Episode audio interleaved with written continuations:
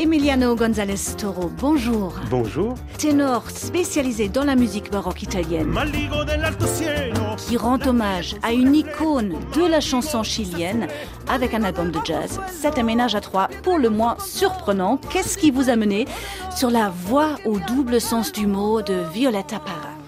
Eh ben, je suis né en Suisse, à Genève, de parents chiliens qui ont quitté le Chili euh, juste après le coup d'État. Dans les années 70-80, euh, cette musique folklorique latino-américaine était très à la mode en Europe et en Suisse en particulier. Donc j'ai entendu toutes ces chansons de Violeta Parra pendant toute mon enfance.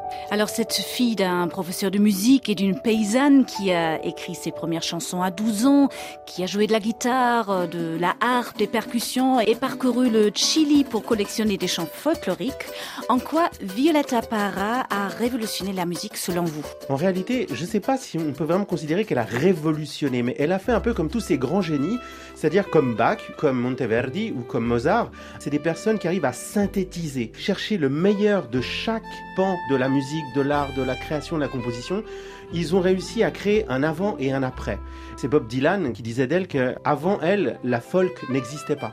Et elle, elle a réussi à créer un peu ce nouveau mouvement de la folk musique en allant travailler des chansons à texte avec des mélodies très belles, des accompagnements parfois très simples, des fois un peu roots comme on dit, qui peuvent être lus de deux façons différentes. Soit d'une façon très naïve, mais dès qu'on commence à creuser un peu, il y a une deuxième lecture avec beaucoup de métaphores, beaucoup de messages cachés. Et en fait, c'est très intéressant de pouvoir décrypter et de décortiquer un peu tout ça. Justement, cette artiste aux multiples facettes, première sud-américaine exposée au Louvre, non pas sa voix évidemment, mais des tapisseries, c'était en 1964. C'était aussi une femme engagée, militante. Quels étaient ses combats en fait?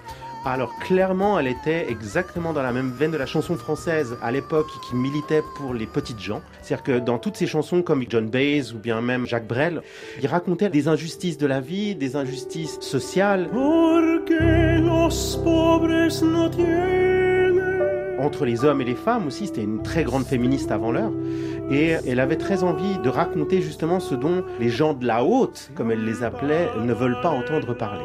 Alors comment cette vie guidée par des convictions et des passions, Violetta Parra était mariée plusieurs fois avant de tomber éperdument amoureuse d'un anthropologue suisse, comment cette vie se reflète euh, dans sa musique et notamment dans les titres que vous avez choisis euh, pour l'album Violetta et le jazz?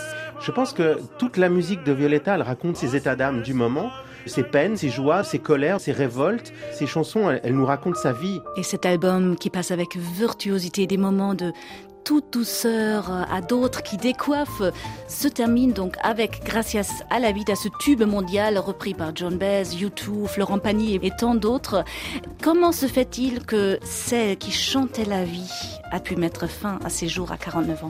Je pense qu'elle avait fait le tour en fait. Elle avait dit ce qu'elle avait à dire, qu'elle avait vécu ce qu'elle avait à vivre. Gracias a la vida.